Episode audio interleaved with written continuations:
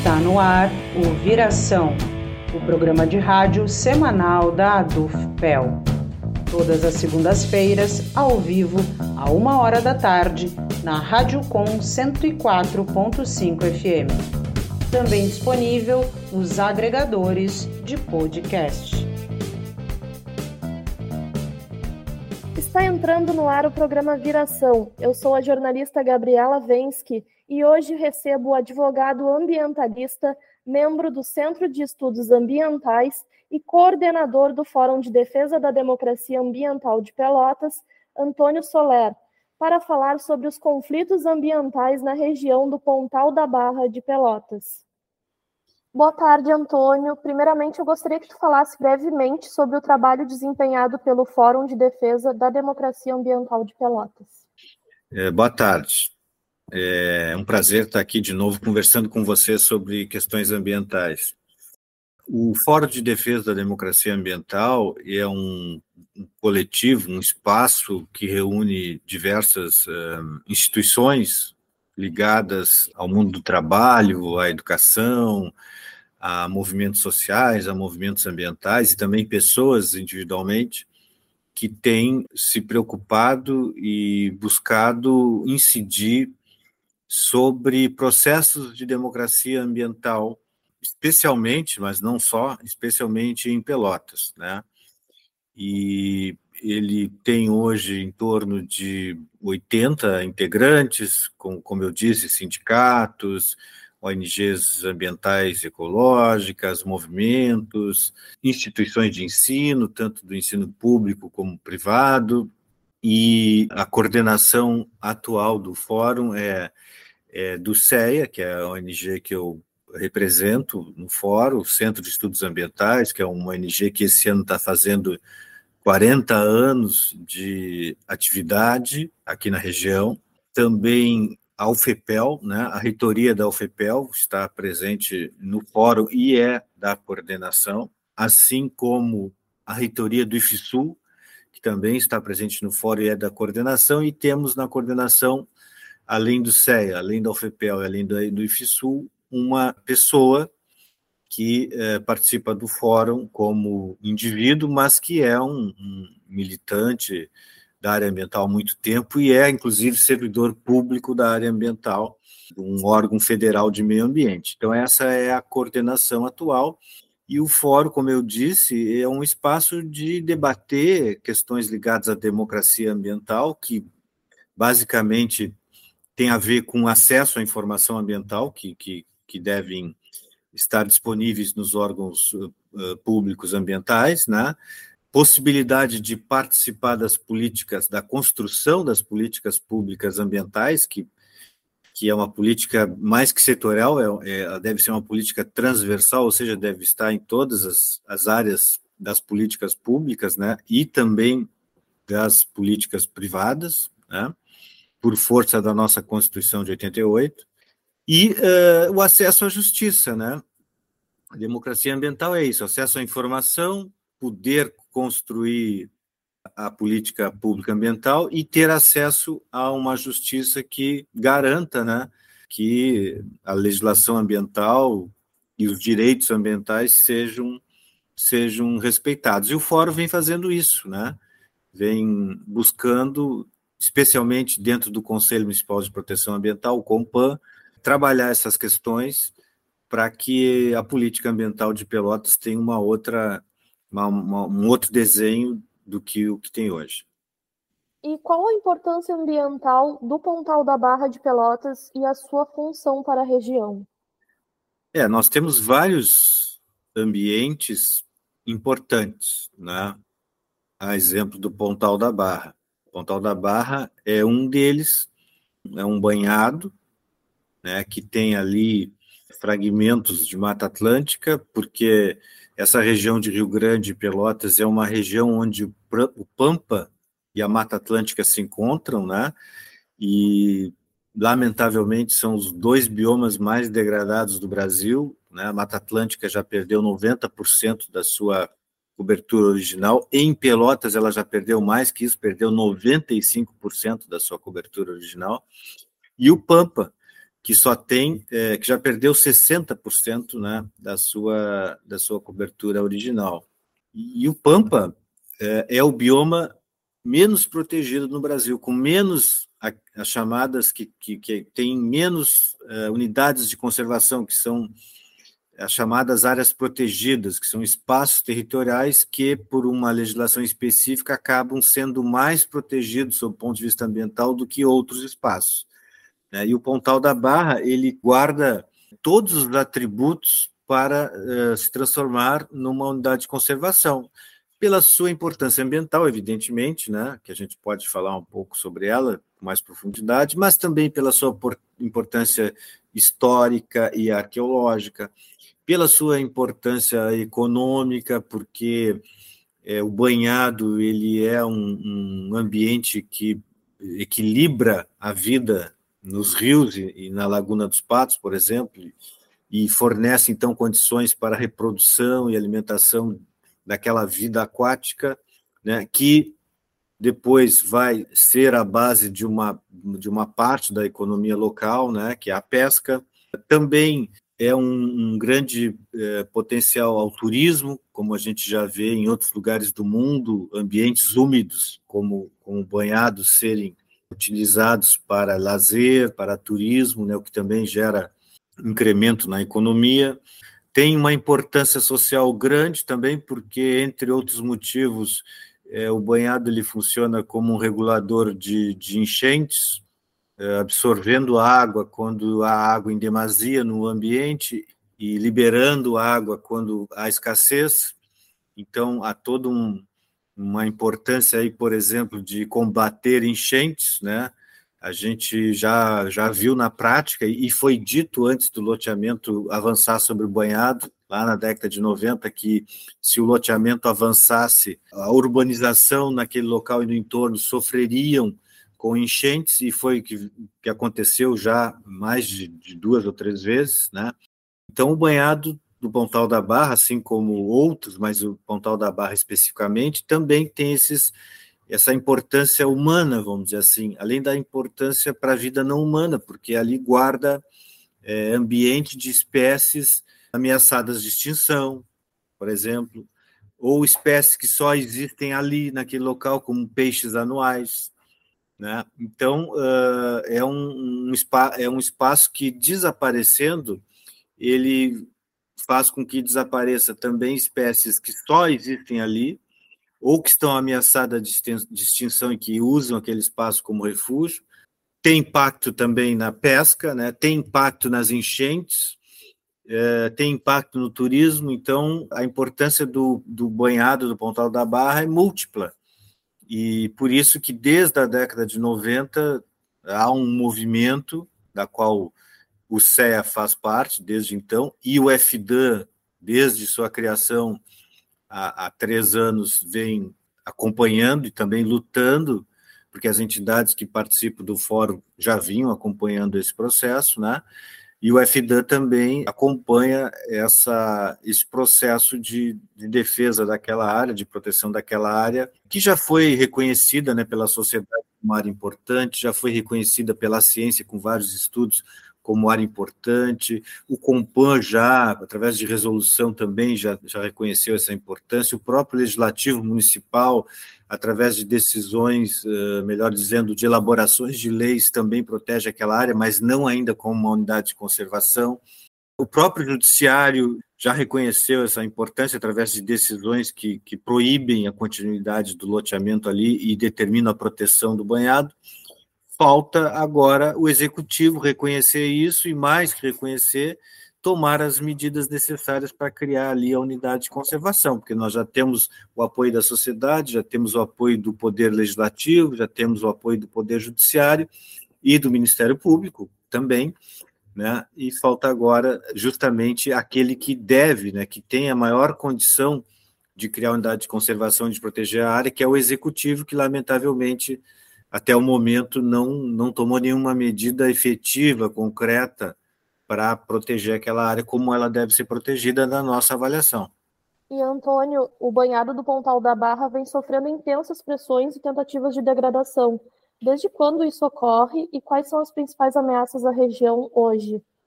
Pois é, é isso vem ocorrendo há muito tempo, né? Vamos dizer assim que a, a principal principal ameaça ela vem justamente do processo de especulação imobiliária. E isso vem lá do final dos anos 80 início dos 90. Claro, com a, com a especulação imobiliária vem uma série de outras de outros impactos né, decorrentes desse processo, mas estão todos, ou a maioria deles, estão atrelados a, a, ao processo de urbanização. Então, esse seria hoje a, a grande a grande ameaça, ainda que ali, naquele banhado, parte dele, como eu disse, já, já tenha uma proteção legal, né, como unidade de conservação, não salvo uma reserva particular do patrimônio natural, uma RPPN, que está em parte do banhado, mas não no todo, né, é, uma, é uma parte que não abrange todo o banhado, e que foi justamente uma conquista dessa luta, né? Foi uma conquista através de uma exigência do IBAMA, né, a partir de todo um processo de, de demonstração para os órgãos públicos da importância daquele banhado, por esse movimento ambiental e ecológico que vem tentando proteger todo o banhado, mas é, ainda não se chegou ao todo, né, comunidade de conservação, mas nós temos ali então essa RPPN, que foi uma exigência do IBAMA ao proprietário da área e ela está ali em parte do banhado. E quão agressiva tem sido a especulação imobiliária ao meio ambiente, não só ali no Pontal da Barra, mas de maneira geral no Brasil?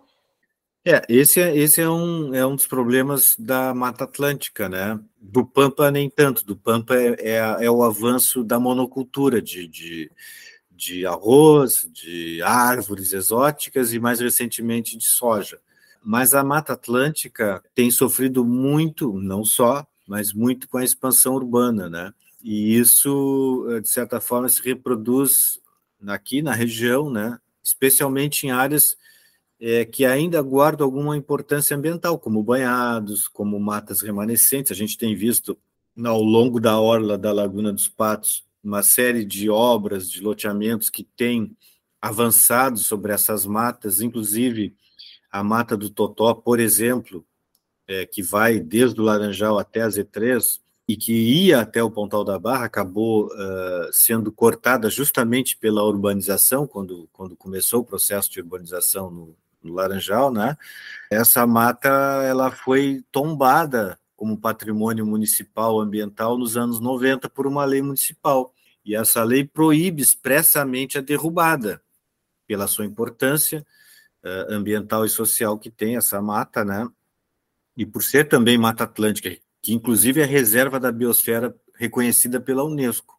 E essa, esse tombamento, essa lei que tombou a mata do Totó, por exemplo, ela impede a derrubada da mata. Mas, lamentavelmente, a gente tem visto de uma forma que não é correta, que não é legal, que não tem base legal, o avanço da urbanização também sobre a mata do Totó. E, e isso preocupa muito porque, como eu disse, a Mata do Totó faz parte desses 5% remanescentes de Mata Atlântica no município. Né? 95% de Mata Atlântica já foi, já era. Sobraram 5%. E a Mata do Totó é um pedacinho desses 5%. Então, ao contrário de derrubar, como a gente tem visto, a gente deveria estar justamente protegendo né? e valorizando essa área como, com, de acordo com a importância ambiental e social que ela tem, mas não é isso que acontece. E tu já havia citado aqui que o poder público não tem tomado medidas efetivas em relação à preservação desse ecossistema. E eu gostaria de saber como é que estão os debates em relação a isso entre vocês que fazem parte do fórum e pessoas relacionadas à proteção ambiental. É, o fórum ele tem tentado através das entidades que das suas entidades que estão no Conselho Municipal de Proteção Ambiental, as entidades conselheiras do Compam, o Fórum tem tentado, através do Compam, levar adiante esse processo, mas sem sucesso, porque existe uma, uma omissão, né, como eu disse, do poder público, que não toma as medidas necessárias para esse processo avançar, e, e, é importantíssimo que o poder público tome essas medidas, né, porque ele é um ator se não o principal, um dos atores principais nesse processo, e poder público, quando eu falo, eu estou falando especialmente do governo municipal, né? Também poderia falar do governo estadual e federal, mas nesse caso, é, especificamente, a importância maior é a participação do governo municipal. Uh, e tem uma resistência também de outros setores que fazem parte do conselho à criação de unidades de conservação, porque tem ali sindicatos ligados a interesses uh, do capital do campo e da cidade, né? sindicatos ligados a atividades rurais, sindicatos ligados à construção civil, por exemplo, que, uh, de uma forma geral, sempre resistem e muito à criação de áreas protegidas, à criação de unidades de conservação ou à legislação ambiental em geral como tem acontecido aí no Brasil afora, como a gente já viu no governo anterior, né, uma série de medidas que foram tomadas para flexibilizar a legislação ambiental, como o desmonte da democracia ambiental dentro do CONAMA, do Conselho Nacional do Meio Ambiente, ou no governo do estado, como a gente viu aí, o governo estadual que foi reeleito atacar o Código Estadual do Meio Ambiente, mudando é, estraçalhando, vamos dizer assim, o Código Estadual do Meio Ambiente, né? Essa lógica, né, com relação à política ambiental ou uma antipolítica ambiental, isso também a gente vê dentro do Conselho Municipal de Proteção Ambiental por parte desses setores, desses grupos, né, que têm resistência à criação de áreas protegidas ou de unidades de conservação e que, com a omissão do poder público, do governo municipal de Pelotas, acaba que o processo a continuidade do processo de criação de uma unidade de conservação no Pontal da Barra fica bem mais difícil. Né? Mas a gente, como eu te disse, né, e, e aos ouvintes, né, estamos tentando, por dentro do Compan, que já tomou várias medidas com relação à, proteção do banhado, do Pontal da Barra, por exemplo, tem uma, reuni uma reunião, não, desculpa, uma resolução do início dos anos 2000 que já determinava né, que o poder público deveria tomar as medidas, uma resolução do Compan, né, já deveria tomar as medidas para proteger o banhado do Pontal da Barra. Então não é recente essa, essa luta por dentro do Compan, ela é anterior mesmo à criação do fórum, como eu disse, né, do FDAN, porque tem muitas entidades que hoje estão no FDAN que já acompanhavam essa luta anteriormente. E mais recentemente, o que foi possível fazer, ainda que não tenha avançado muito, foi criar uma câmara técnica, porque dentro do conselho nós podemos criar câmaras técnicas para tratar de determinados assuntos, né? Câmaras técnicas podem ser permanentes ou temporárias. E nós conseguimos, por uma proposição, então, dessas entidades do fórum, criar uma câmara técnica é, da Orla, que avalia, que tem, entre outras funções, avaliar justamente a criação da unidade de conservação do Pontal da Barra. Mas a forma como ela está sendo conduzida não tem levado a fazer avançar esse processo, né? Apesar de dentro da Câmara Teca ter algumas entidades pró-criação da unidade de conservação, nós temos ali uma, uma visão maior que domina contra a criação da unidade de conservação. Então, os processos não avançam, mas, uh, uh, mas se tenta, né, dentro desses meios legais, constitucionais, republicanos, é, fazer o debate, apresentar proposições e buscar, né, de uma forma técnica, mas também política, que o Conselho apresente uma proposta. A gente espera que agora, é, com o fim desse mandato do Conselho, as câmaras técnicas que estão trabalhando são obrigadas a apresentar um relatório de seus trabalhos e a gente espera que essa Câmara Técnica do Compan, que trata do Pontal, apresente um relatório, que nesse relatório tenha alguma proposição efetiva de avançar no processo de criação da unidade de conservação, porque enquanto isso não acontece, o entorno daquela área está sendo ocupada, seja por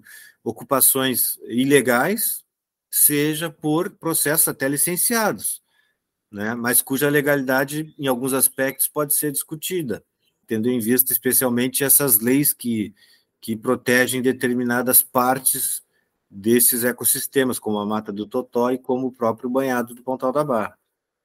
E como a população que está assentada no Pontal da Barra vive atualmente, se ela também tem sofrido com os conflitos na área? Pois é, essa é uma questão muito importante e de pronto é, é importante dizer que não é ela que provoca a degradação no Pontal da Barra. Aquela população de pescadores e de outras atividades econômicas que se desenvolvem ali, pequenas atividades econômicas, né? são vítimas do processo de urbanização em alguns aspectos, assim como o ambiente também é vítima desse processo. A ameaça ao Pontal da Barra não vem daquela população ali que vive da pesca, por exemplo. Ainda que seja uma atividade econômica que explora a natureza, não é aquela atividade econômica ali daquela pesca artesanal que coloca em risco, por exemplo, a pesca na Laguna dos Patos. A pesca ela é colocada em risco, em risco por uma pesca predatória, né, em grande escala, em escala industrial, que não está só na Laguna dos Patos, está uma área que vai muito além disso, né, e que tem conexão com esse ambiente e que tem relação com esse ambiente.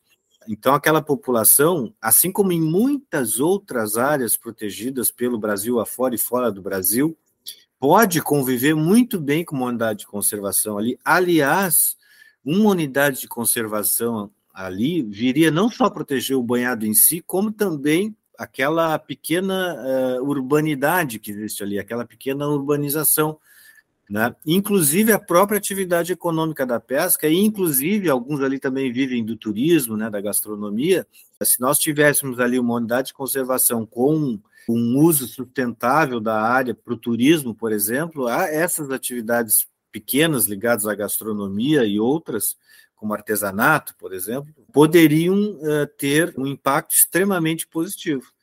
Né? Então, a, aquela população que habita ali as imediações do banhado, especialmente para a pesca, a criação de uma unidade de conservação ali certamente viria a trazer benefícios para aquela população, porque a, não existência de uma unidade de conservação ali até hoje não trouxe nenhum benefício para elas, ao contrário.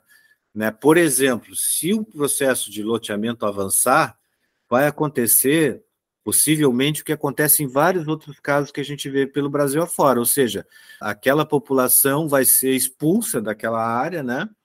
E depois aquela área vai ser ocupada por uma população com uma renda superior, que é mais ou menos o que nós estamos vendo acontecer, numa escala ainda muito inicial, ali na estrada do Engenho que tem muito a ver com essa conversa sobre o Pontal da Barra, porque, na, na, na, verdade, esse projeto é um projeto muito antigo, que coincide mais ou menos com o início do loteamento no Pontal da Barra, né, que previa, já naquela época, no início dos anos 90, uma estrada na beira do São Gonçalo, seria chamada na época de Estrada Parque, né, até o Pontal da Barra, antes mesmo de, de acontecer essa duplicação da via de acesso para o Laranjal. Né? Naquela época ainda não havia duplicação de acesso para o Laranjal. E a ideia era fazer então essa via pela beira do canal São Gonçalo.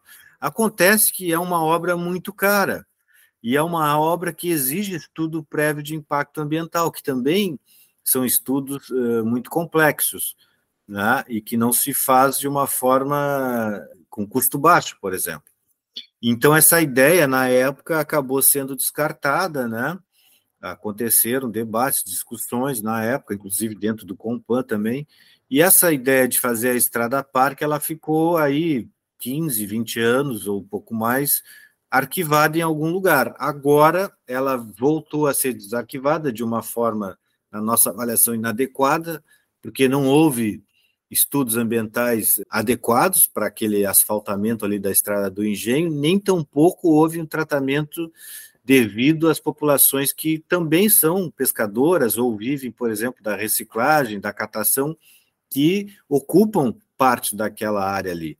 Né? E é, o processo, então, está se dando de uma forma, sob o ponto de vista ambiental e sob o ponto de vista social, em desacordo com o que deve ser.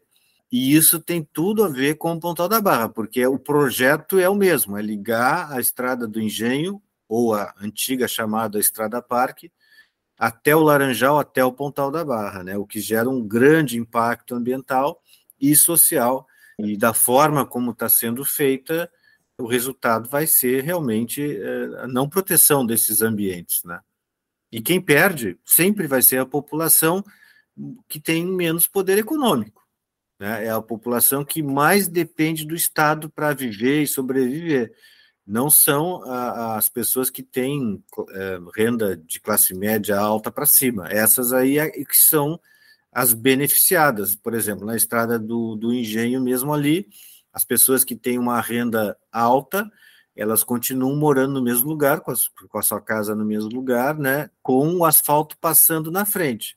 Né? As demais, que não têm essa renda, estão sendo ameaçadas de serem retiradas dali para um outro local é, muito distante, onde não permite que a, as condições para a sua sobrevivência possam continuar existindo. Então, esse tipo de obra é uma obra antissocial e antinatural nesses aspectos.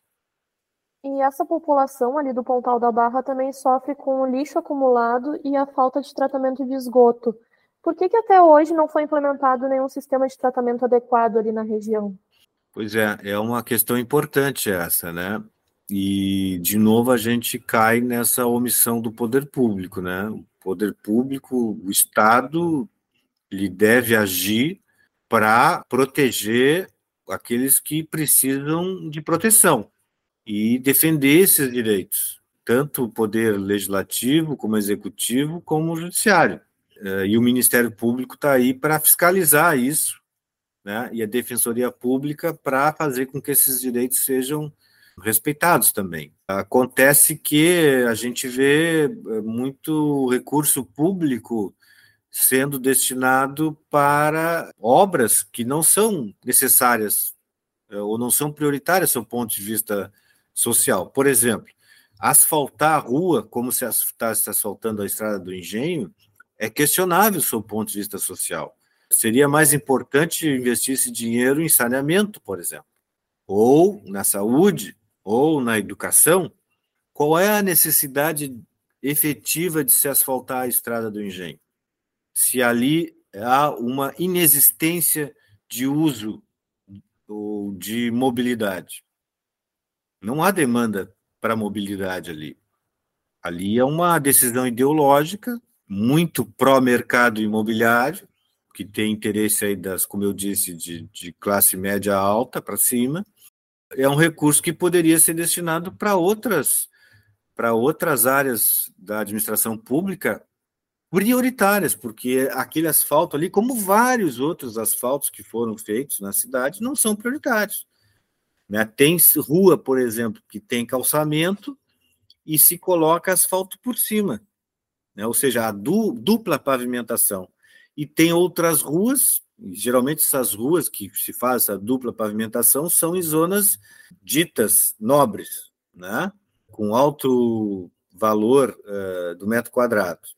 E tem ruas que não são consideradas nobres por esse tipo de visão mercadológica, ou até capitalista, para ser mais claro, que não tem sequer um pavimento, um tipo de pavimento. Né? Tem uma areia um saibro que foi colocado lá há muito tempo. Então, é evidente que há uma injustiça no uso do recurso público, né? porque se há vias, se existem vias que não têm nenhum tipo de pavimentação adequada, por que, que outras têm dois tipos de pavimentação adequada? É o caso da Estrada do Engenho, volto a insistir nisso que além de não terem os estudos adequados, né, os estudos ambientais adequados, também não é uma prioridade do ponto de vista social, muito menos ambiental.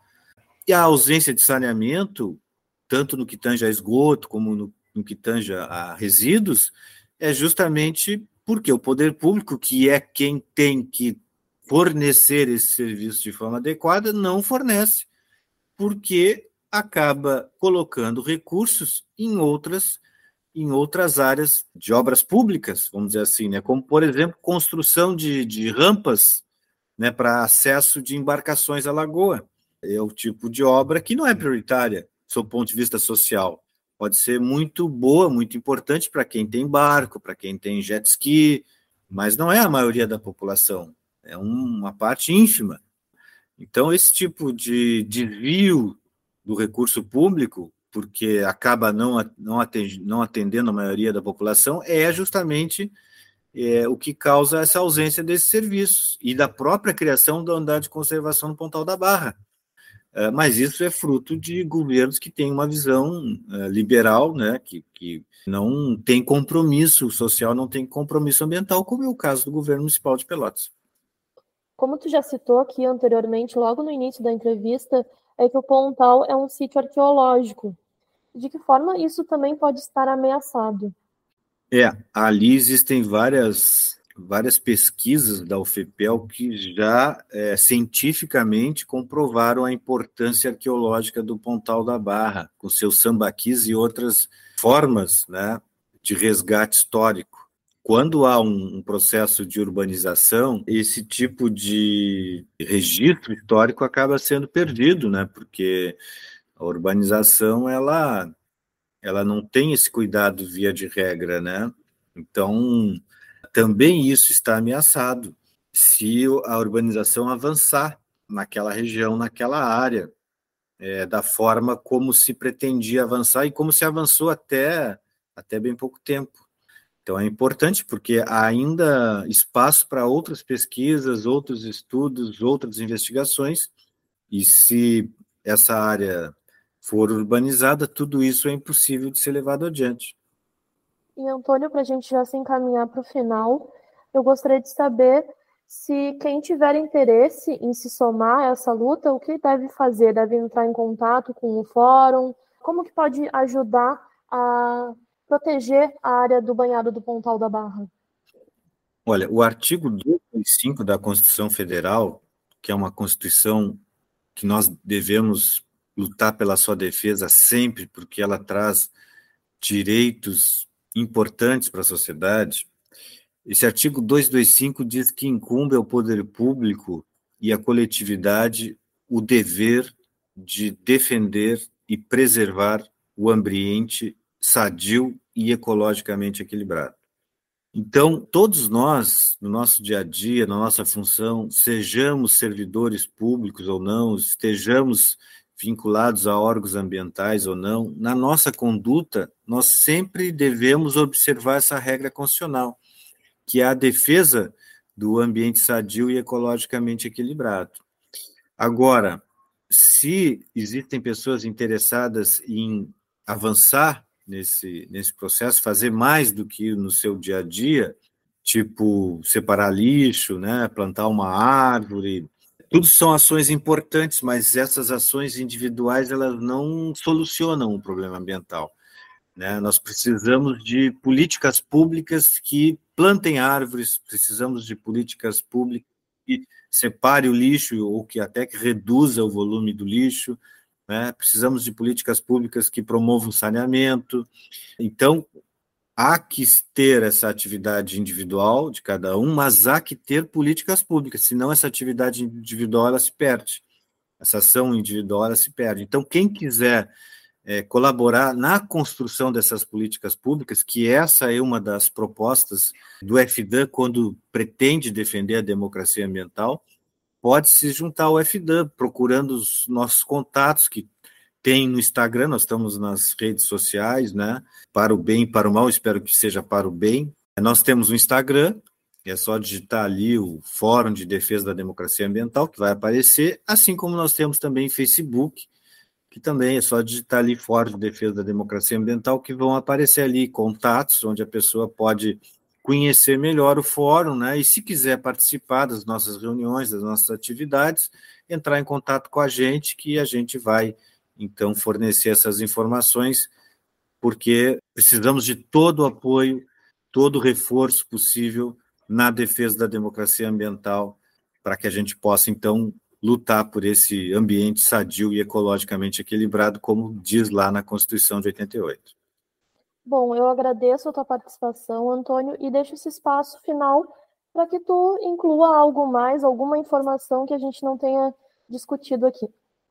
É, queria agradecer, né, não só em nome do FDAM, mas também do Centro de Estudos Ambientais, que, como eu disse, esse ano completa 40 anos de atividade, né? O CEA é uma ONG da sociedade civil, que procura é, trabalhar políticas ambientais, não faz consultoria ambiental, não é, troca é, suas horas de militância por, por dinheiro, ou seja, não é não tem nenhuma relação contratual com empresa ou com governos, né? É um movimento mesmo, é uma, uma entidade cidadã de movimento, né?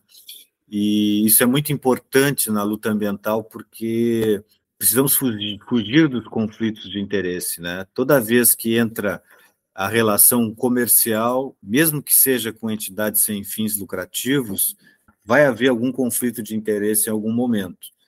E o CEA sempre procurou fugir disso, né? sempre procurou fazer uma luta ecológica pela cidadania mesmo, por melhorar a qualidade de vida é, de todos, e de todas e de todos. Né? E com esse espírito que a gente participa do FDAN, e a gente então reforça essa tua, essa tua deixa aí, né, para que as pessoas procurem o FDAN, busquem conhecer o FDAN, ajudem a fortalecer o FDAN, porque o FDAN é um instrumento, é um meio, não é um fim. Ele é um meio para a gente poder lutar por políticas ambientais que não sejam políticas ambientais somente pró-mercado, que é o que a gente tem visto nas políticas é, do governo do Estado, na política do governo de Pelotas e até pouco tempo no governo federal. As políticas têm sido pró-mercado e quase nunca pró-natureza, aliás, na maioria das vezes, anti-natureza. E o fórum defende justamente que eh, haja essa democracia ambiental visando o ambiente sadio e ecologicamente equilibrado. Por isso é importante que todos acompanhem e participem dessa luta. Eh, muito obrigado aí. Quando precisar, nós estamos à disposição. Muito obrigada. E o programa Viração chegou ao fim. Hoje nós recebemos Antônio Soler, advogado ambientalista e coordenador do Fórum de Defesa da Democracia Ambiental de Pelotas, que falou sobre os conflitos ambientais na região do Pontal da Barra. Uma boa tarde e até a próxima. O Viração é o programa de rádio semanal da Associação de Docentes da UFPEL, a ADUFPEL, seção sindical do Andes Sindicato Nacional.